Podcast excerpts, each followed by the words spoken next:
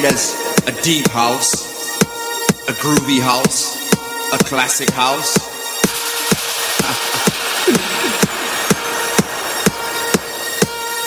it's a house that's fused with the rhythm and the vibe and the soul of people from all over the world.